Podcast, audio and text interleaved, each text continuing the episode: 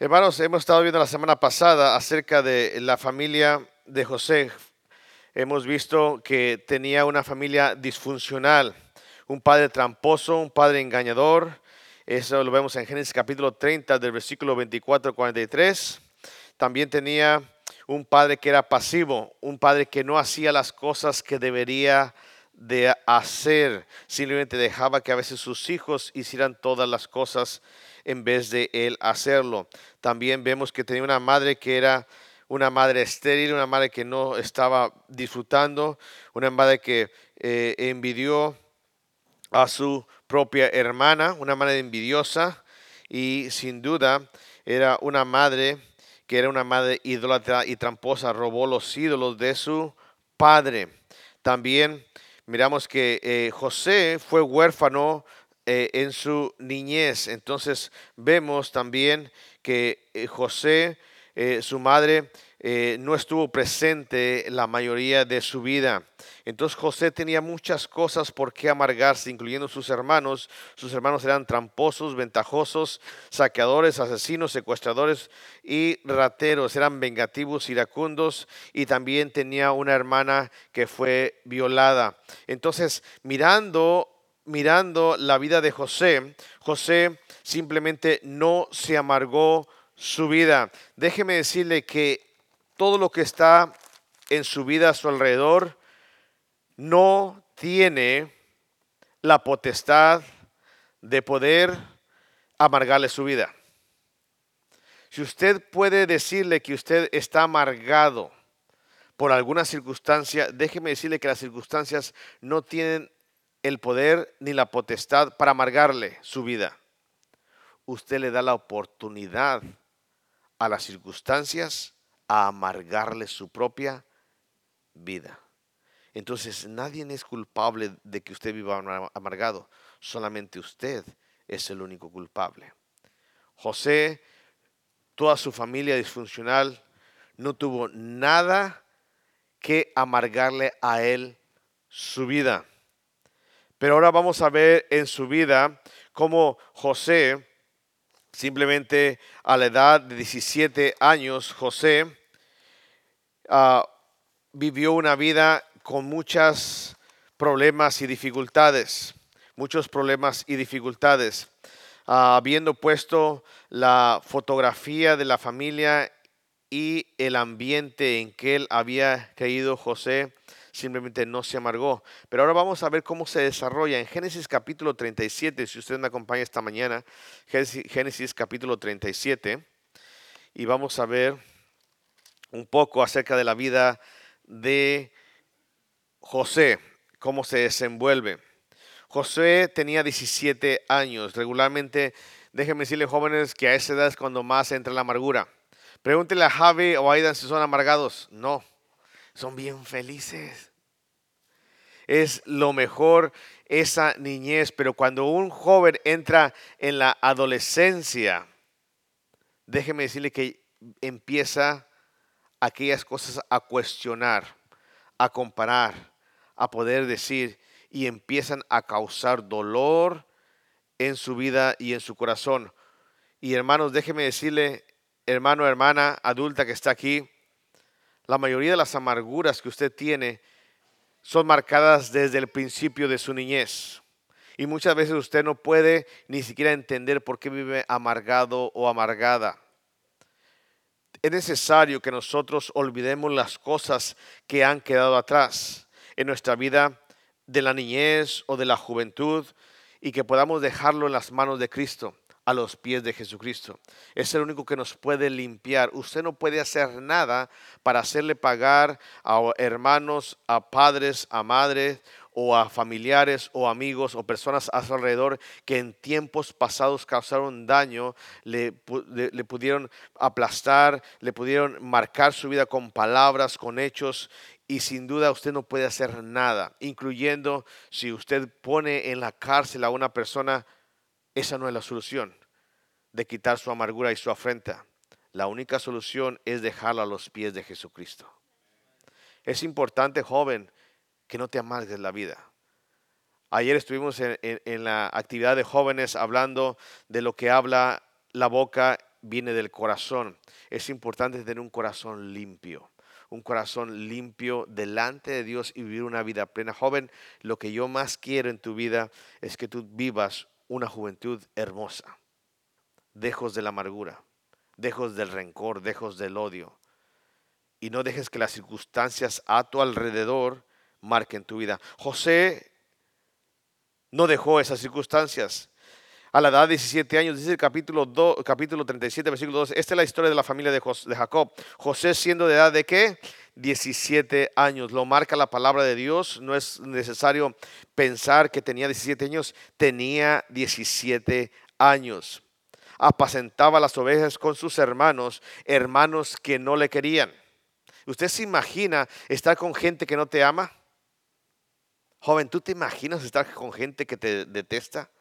Que habla peste de ti, que te dice cosas, que se burla de ti, como dicen ahora la palabra que te hace bullying. Hey, José no se amargaba.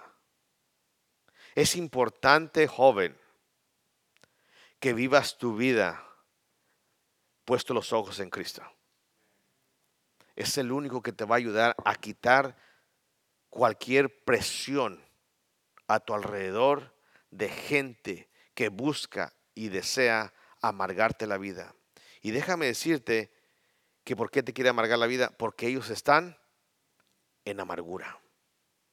Regularmente una persona que quiere amargar a otra persona es porque en su vida está amargado y quiere que, que, que vaya, que vaya en el mismo camino, que vaya en el mismo carro, en el mismo bote el mismo barco, amargándose su vida. Una persona que está en amargura quiere que las demás personas estén en amargura. Es importante que la familia de los hermanos de José estaban con ellos, apacentaba, dice ahí, las ovejas con sus hermanos, y el joven estaba con los hijos de Vilma y con los hijos de Silpa, mujeres de su padre, e informaba José a su padre la mala fama de ellos. Es importante, joven, que puedas tú ayudar a las personas que están en amargura. Es importante que tú puedas mirar para que esas personas que están a tu alrededor puedan salir de la amargura. Y déjame decirte que nada de malo tenía y no es un chisme. No es un chisme. Que tú vayas a pedir a la autoridad que ayude a cierto joven, a cierto compañero, a cierto hermano que le ayude en las dificultades que él tiene. José, hermanos, no estaba preocupado por él en lo que la gente le decía. José estaba preocupado por sus hermanos, por la forma en cómo ellos estaban llevando su propia vida al despeñadero de un hoyo llamado amargura. La mayoría de los jóvenes critican esto. No le vais a decir al pastor no le vayas a decir al maestro, uh, si vas, eres hijo de mami, le vas a decir a tu mami. Y empiezan a cuestionar, es importante, joven, que puedas abrir tu boca, no por tu beneficio, sino por el beneficio de quién? De los demás. José no estaba amargado. José quería que sus propios hermanos fueran libres de esa amargura. Usted se imagina la fotografía que está mirando aquí. Él, ellos, él estaba con ellos, le, criticaban, lo aplastaban, le hacían bullying, como usted le quiera llamar. Y él, en vez de amargarse la vida, estaba qué? Preocupado por ellos. E iba, pero desgraciadamente su padre era un padre pasivo. Pero él hacía lo que tenía que hacer. Dice el versículo 3 y amaba Israel a José más que todos los hijos porque los había tenido en su vejez. Nadie escoge ser el favorito. Hermanos, nadie escoge ser el que va a ser usado por Dios. Nadie escoge ser una persona inteligente. Nadie escoge, solamente Dios lo había dotado y señalado. Hermanos, muchos de ustedes, jóvenes, y me refiero más a los jóvenes porque de edad de 17 años, Usted no tiene la culpa de ser quien es. ¿Saben cómo le llaman a las personas que son inteligentes? Los jóvenes que están amargados. ¿Cómo les llaman? Dilo fuerte. ¿Cómo? Dilo fuerte, dilo fuerte. Sí, así le llaman. ¿Por qué? Porque son personas que están en amargura. Ninguna persona decide tener su coeficiente más elevado que otra persona. Pero en este caso yo veo que José no se amargó su vida porque los demás estaban en amargura y Dios los usó, porque de ahí salieron cuántas? Doce tribus. Pero ellos no decidieron tomar liderazgo ni estar delante del Señor como Dios les mandaba. Dios les había dado un ministerio, Dios les había dado algo para marcarlos. Pero una cosa importante, joven, hay mucha gente que se amarga porque es quien es, porque es que Dios le dotó de esa forma. Yo no quisiera haber nacido aquí en esta familia. Yo no quisiera haber tenido estos padres. Yo no quisiera tener estos, e, e, estos hermanos. Yo no quisiera haber nacido de, descendencia hispana. Algunos que se, se avergüenzan porque son hispanos, quieren ser güeros de azul. Hey, José no se amargaba en la posición donde Dios lo había puesto y la gracia que le había dado ante su padre. ¿Ok? La gracia. Ninguno de nosotros escogemos la posición que Dios tiene para nosotros. Es importante, joven, que no te amargues por tener el nivel o el lugar especial en un, en un cierto círculo. En este caso, José lo tenía en su familia. Si eres inteligente, si eres chaparro, gordo, chino, lacio, lampiño, lo que sea, dale gracias a Dios y no te amargues la vida. Es importante, mamá y papá, que puedas reconocer lo que son tus hijos y no te avergüences de ellos. Déjame esto de extra. Nunca digas a tu hijo que es un don nadie, que es alguien que te avergonzó, que es alguien que te humilló, que es alguien que no se parece a ti en lo más mínimo. Porque a veces nosotros si renegamos de nuestros hijos y nos amargamos la vida por los hijos que tenemos. He conocido padres que así lo hacen. Tú no escogiste tus hijos. Dios te los dio. Y si Dios te los dio, es porque tú tienes la capacidad de sacarlos adelante.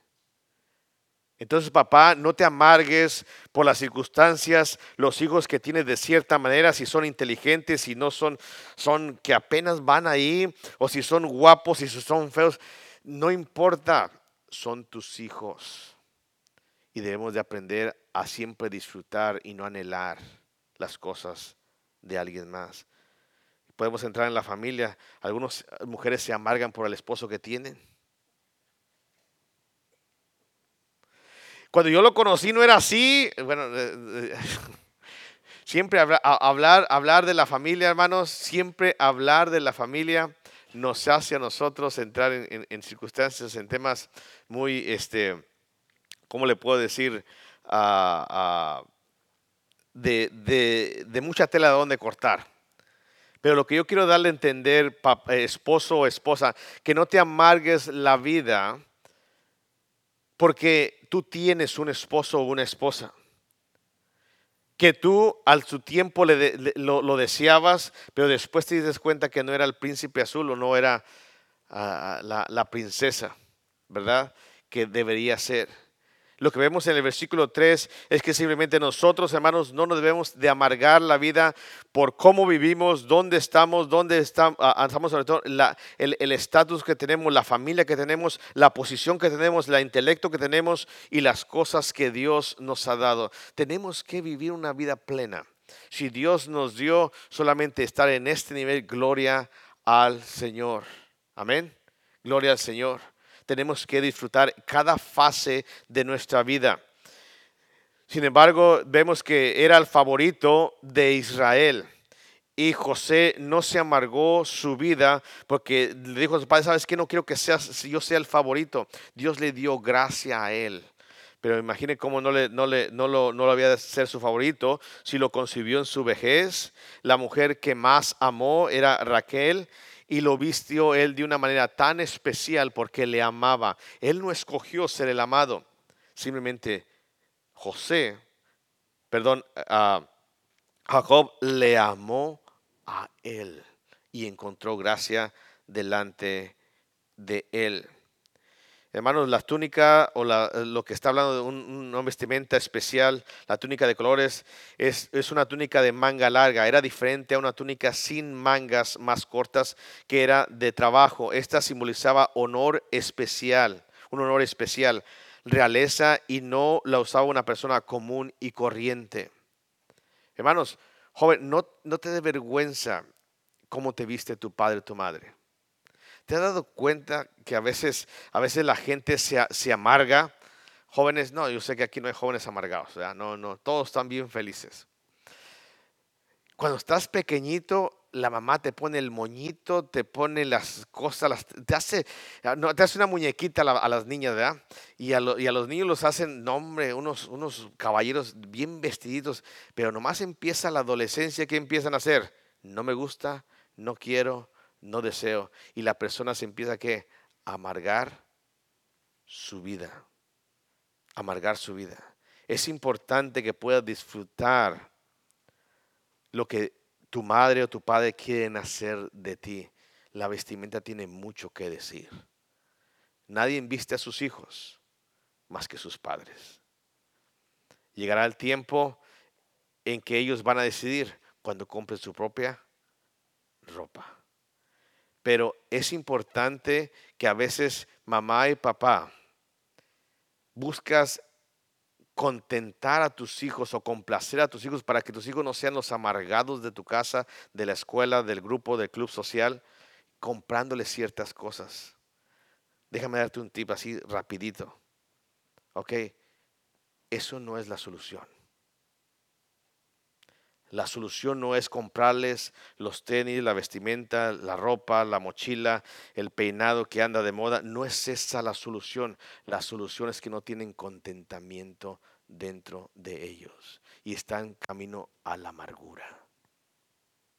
A veces nosotros los padres no detectamos eso y pensamos que si, si no les compramos lo que es de moda, si no les compramos la vestimenta que es de moda, se van a amargar. No, ellos ya están amargados porque no están disfrutando ser quienes realmente son. No se valoran a sí mismos por lo que son, se valoran por qué? Por el envase, por lo de afuera.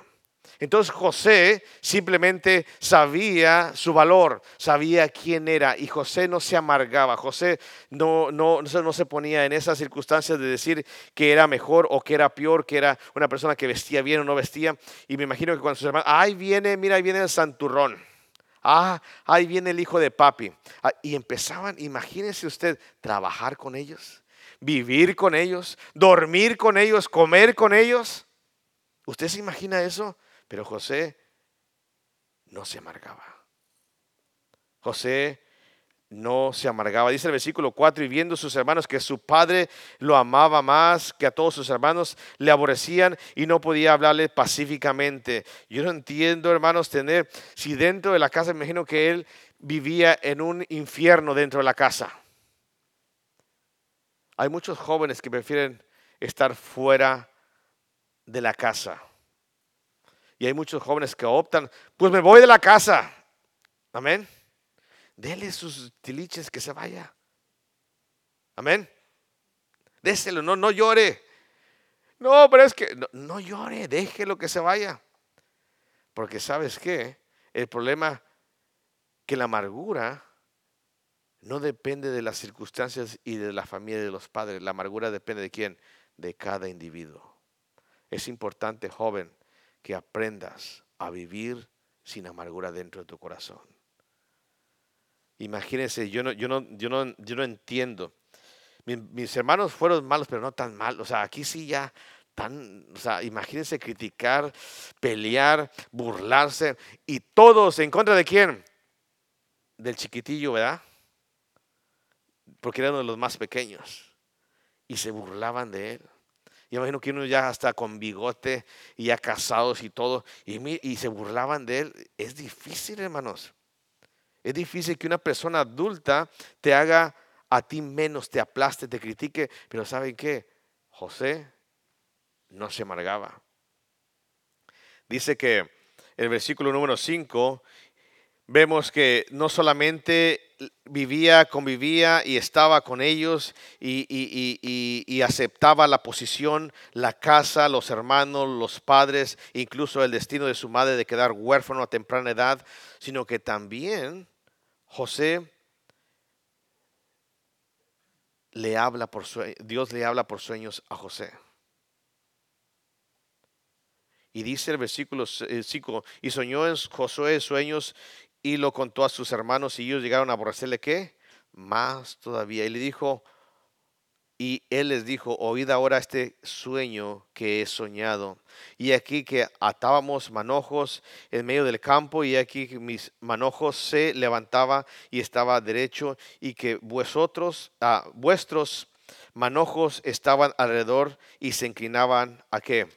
Al mío.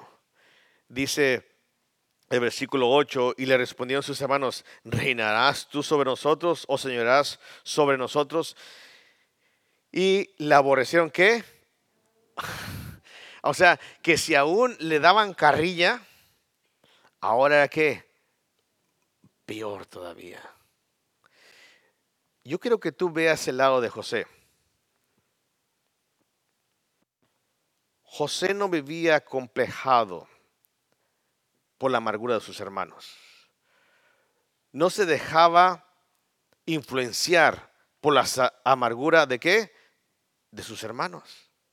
Y no solamente no se dejaba complejar, sino que daba cuenta a su padre para que su padre hiciera algo para que sacara a sus hijos, a sus hermanos de la amargura.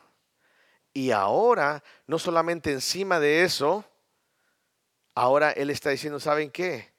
Yo voy a reinar sobre vosotros.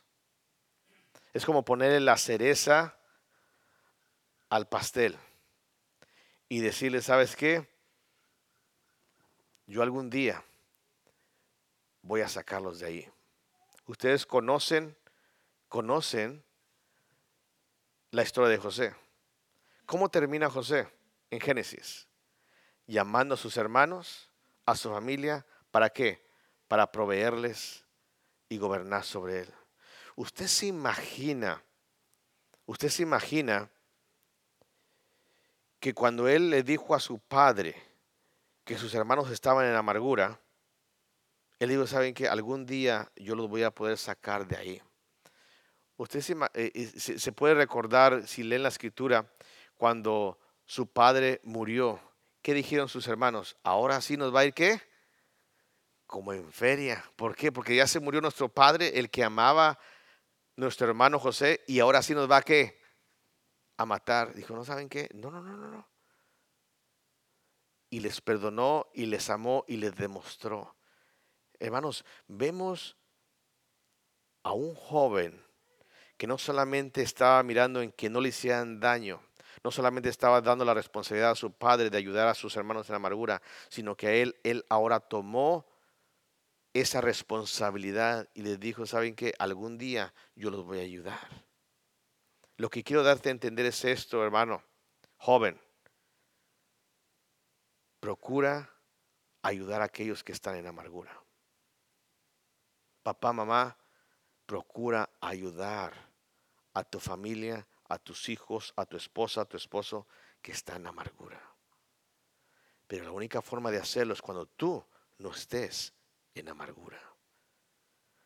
Porque si dejas que brote una pequeña raíz de amargura, te va a? A estorbar. Y vas a dejar de alcanzar qué? La gracia de Dios. Es importante que veamos en José un hombre de integridad, uno lo llaman y perdón. Integridad porque era completo. No dejó que nada a su alrededor impactara su corazón y dejara amargar. Y aún así, cuando es integridad y perdón, simplemente les perdonaba y miraba por la salud de ellos, de su vida, de su amargura. Vemos ahí lo de los sueños, luego vemos otro sueño y también su padre dijo, ¿sabes que tú también vas a reinar sobre nosotros? Del versículo 9 al versículo 11, el versículo 10, perdón, 9 y 10, pero el versículo 11 dice, 11 dice, y sus hermanos tenían envidia, mas su padre que meditaba en esto, meditaba en esto. Es importante, papá, que tú puedas mirar la actitud de tus hijos. Y nosotros como padres, y ahora sí ya dejamos los jóvenes, nosotros como padres debemos de mirar la necesidad de nuestros hijos si tienen amargura en sus vidas. La mayoría de la amargura no es por las circunstancias que están a su alrededor, es porque nuestros hijos han dejado entrar en su corazón y nosotros los padres nos, hemos hecho irresponsables de poder cuidar su corazón. Es importante que nosotros ayudemos a nuestra familia. Nadie más va a hacerlo. Es importante, papá, que tome la responsabilidad. Es importante, mamá, que tome la responsabilidad de tus jóvenes, de tus hijos y de los más pequeños que guarde su corazón. Enseñándoles que la vida es un sufrimiento pero es sufrimiento para aquel que ha dejado de poner los ojos en Cristo. Sin duda nosotros sufrimos adversidades, sin duda José sufrió muchas adversidades en su propia familia, una familia disfuncional, pero sabes qué, él pudo levantarse con un corazón limpio de amargura y poder seguir adelante y cumplir el propósito de Dios y poder disfrutar toda su juventud. Me imagino que cuando su padre lo mandó a, ver cómo estaban sus hermanos, iba chiflando. Iba con deseo de mirar, a, ir a ver a aquellos que le causaban que tanto daño. Pero ¿sabes cómo puedes hacer eso? Cuando tú tienes un corazón lejos de amargura. Porque si tú tienes amargura, te va a pesar. Vas a odiar, vas a desear tenerlos en tu mano. ¿Y sabes qué? lo único que vas a arrastrar toda tu vida es como los hermanos de José, que una vez que fueron mentirosos y vendieron a José y dijeron a su padre, mancharon esa túnica de colores con sangre, ¿qué fue lo que pasó? Mintieron a su padre, imagínense cargar toda su vida hasta el encuentro nuevamente de José en Egipto, esa culpa. Wow. Wow, eso sí es vivir una vida en tormento. Es importante, papá, que aprendas a leer el corazón de tus hijos y poderlos cuidar y poderlos nutrir y poderlos ayudar a limpiar su corazón de la amargura. Su padre dice que meditaba en todo esto. Dice versículo 11 y es cuando vemos desde el versículo 12 al versículo 17 cómo él envía a quien? A sus a su hijo a mirar por sus hermanos. Y vemos ahí en el versículo 18 lo que les acabo de decir, que conspiraron contra él. Cuando ellos lo vieron de lejos, antes que llegara cerca de ellos, conspiraron contra él. ¿Para qué? Para matarle. Y dijeron el uno al otro, he aquí viene quién? El soñador.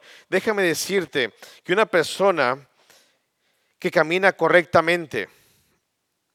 Usted se imagina estar en esa escena. Cuando sus hermanos querían matarle, él podría darse cuenta, claro que sí. Conocía su corazón, su perverso corazón. Pero es como de ir y meterse a donde? A la cueva del lobo. Es como estar en ese lugar. Pero usted se imagina cuando lo agarraron, le quitaron la túnica, y lo lanzaron a dónde? Al foso. ¿Cómo estaría él? ¿Amargado? ¿Cómo estaría él? Sabes, una de las cosas que tienes que mirar hoy en este día es ver cuando las cosas no van como tú quieres o son adversas a lo que tú deseas en la vida. Si tú no aceptas la voluntad de Dios, algo te está amargando la vida. ¿Aló? ¿Están aquí? Si tú no aceptas la voluntad de Dios adversa en tu vida y te enoja y te pones a cuestionar a Dios, déjame decirte que estás en amargura. Si no sacas nada más de esto, quiero que saques ese punto importante. Porque José no se amargó su vida. Aun cuando sus hermanos quisieron matarlo y pusieron en el foso, sabía que él estaba confiando en quién? En Dios. Y Dios lo libró de que sus propios hermanos que lo mataron. Y les dio la idea a sus hermanos de poderlo vender a la caravana que pasaba rumbo a dónde? A Egipto. Usted se imagina, vemos más adelante que lo humillaron en la cisterna, lo venden por un y lo pasan por muerto. Y aquí fue aborrecido y aún burlado, humillado, vendido como por un objeto. ¿Usted se imagina estar siendo un objeto? Simplemente siendo un objeto y ser vendido. ¿A cuántos de ustedes les gusta ser un objeto de alguien más? A nadie. Porque nuestra autoestima es muy alta. Déjeme decirle de aquí, porque mucha gente, es que estoy en amargura porque yo no soy don nadie. No, es porque tú tienes mucha autoestima. Déjeme decirte cómo funciona esto. Amén. Cualquier persona que diga que le falta, es que está así porque le falta, le falta autoestima. No, es que él tiene mucha autoestima. Porque lo que él es, la forma como él vive, la forma como él está, él dice dentro de su corazón que él merece qué? Más. Y él tiene una autoestima más todavía. Entonces las personas no, no, te digan, ah, es que mi hijo le falta autoestima. No, tiene mucha autoestima. Tiene mucha autoestima. Porque vemos a José que fue vendido como un objeto, una mercancía, y fue vendido aquí en Apotifar, llegando allá, y me imagino que lo subastaban. ¿Cuántos? ¿Cinco monedas o tres monedas? No sé qué tipo de moneda o qué valor tendría o cómo lo canjearían. Pero una cosa fue un objeto. ¿Y sabes qué? Él simplemente no tenía amargura en su vida y aceptaba la voluntad de Dios en su vida. Y decía, Señor, si yo valgo solamente tres monedas, el Señor Jesucristo fue vendido por cuánto? ¿Cuántas? Treinta. El Señor fue humillado. Sí, pero él se deseó y miró su destino, la cruz del Calvario. Jesucristo es nuestro mejor ejemplo, que no teniendo dónde recostar su cabeza, dónde nacer, siendo despreciado, cuando dijo, tu madre y tu familia te buscan, dice, ¿dónde está mi madre y, mis hermanos? Dice, ¿no son estos que hacen la voluntad de quién? De mi Padre. Rechazado, al final lo vemos que fueron juntos nuevamente, pero al principio usted se imagina mirar, sus hermanos le retaron, a ver si, si, si, eres, si eres quien eres, ves al, allá al pueblo y manifiéstate, haz lo que tengas que hacer. José es una fotografía de Cristo. Y vemos a Cristo que Él llegó, Él fue vendido de la misma forma, Él fue humillado y fue crucificado, Él sufrió por nosotros. Pero una cosa que vemos en José, José acepta la voluntad de Dios. Si tú no aceptas la voluntad de Dios en tu vida, es que tú no conoces a tu Dios y estás yendo o estando en camino a la amargura. Vemos no solamente, rápidamente, ya me faltan cinco minutos, pero no solamente vemos que José fue vendido como un objeto, fue llevado a la casa de Potifar, ahora Dios le da gracia ante los ojos de Potifar, lo ponen en un, en un estaño alto donde él es el que está amando de todo, pero su esposa de Potifar, ¿qué? Se le insinúa, lo acosa y quiere estar con él. Déjame decirte que cuando él no acepta el estar con, su con la esposa de Potifar, en primer lugar, una persona que no vive, que no está en amargura, no pone en primer lugar sus placeres, sino que pone en primer lugar a quién? A Dios. Una persona que está en amargura es una persona que siempre vive cuestionando, que necesita, que por qué no tiene, que por qué eh, eh, le ha pasado esto, que por qué mejor no lo otro, que por qué aquello. Siempre vive deseando más, porque tiene una autoestima. Y ahora, no, no, quiero decirte que siempre eh, el ser humilde quiere decir que tú no tienes nada. No, no, no, no estamos diciendo nada. José tenía todo. Dice, lo único que eh, me, ha reservado mi Señor, mi patrón, es que su esposa. ¿Cómo yo haría dormir con la esposa de mi jefe, de mi patrón, de mi dueño, de mi amo? Todo lo demás está puesto delante de mí. Él simplemente dijo no. Pero una persona que está en amargura es aquella que siempre anda deseando codiciando sus deseos carnales antes que obedecer a Dios. Pastor, ahí ya nos pegó a todos, pues esa es la idea. No hago esto por el Señor, no, no, no lo voy a hacer por porque yo necesito, porque yo quiero, porque yo anhelo. Yo, yo sé que yo me lo merezco. Cuando tú pones esa, esa mentalidad, ¿sabes qué? Estás en amargura. Pastor, el Señor sabe, sí, el Señor sabe que tiene necesidad de comer. Dice que las aves no siembran ni guardan en graneros. ¿Y Dios qué? Pastor, entonces no voy a trabajar. Tampoco dice que el que no trabaja, no te vayas a los extremos, porque aquí hay muchos teólogos que luego, luego sacan la espada. Lo que estoy tratando de decir es que José tenía todo, pero había algo que él no podía tocar, era ir en contra de Dios.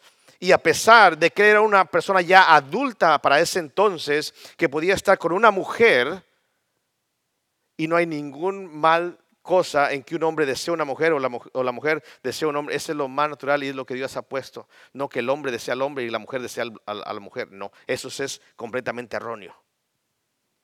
Pero era lo más natural pero sabía que no era el tiempo, sabía que no era correcto y sabía que iba en contra de Dios. Una persona en amargura es aquella que pone a un lado lo que Dios ha estipulado y pone y pone y busca primero sus deseos. Porque sabes qué, no es que tengas bajo autoestima, es que te estimas mucho. Y tú piensas que es preferible que tú cumplas tus propios deseos antes de cumplir la voluntad de Dios. Entonces es importante que veas José simplemente no hizo lo que la esposa de Potifar le pedía. Después de ahí vemos que fue encarcelado. Y una vez estando encarcelado, dice que vinieron, lo dejaron como jefe. Dios lo puso otra vez en gracia, porque siempre estaba Dios con José.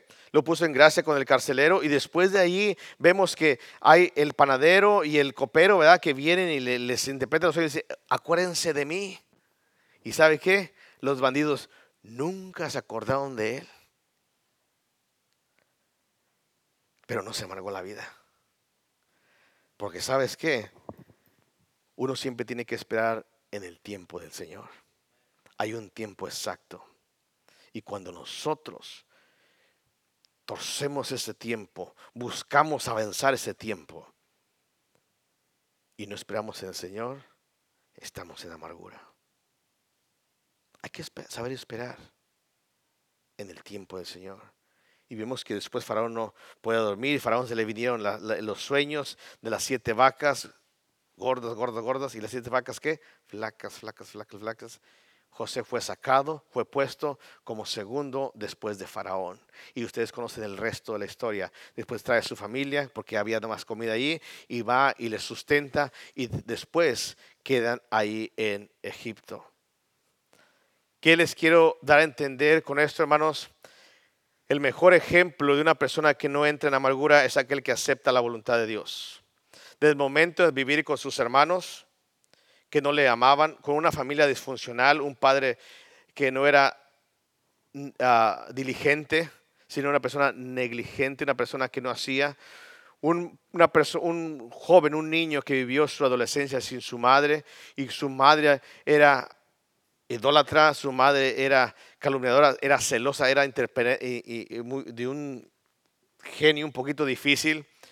Vemos una familia donde José creció, se desenvolvió en su juventud, le pasaron todas las cosas malas solamente a él, pero él siguió sin amargura, llegó a otro país y llegó ahí y aceptó la voluntad de Dios e incluso cuando hicieron injusticia, sobre él, mandándolo a la cárcel, sufriendo tentación, y después llegó a ser el segundo de Faraón, porque Dios lo tenía para ese plan. Cuando le dijo, ustedes no me enviaron a mí, es Dios que me ha puesto en este lugar para sustento de todos ustedes. ¿Sabes qué? Eso es vivir una vida plena.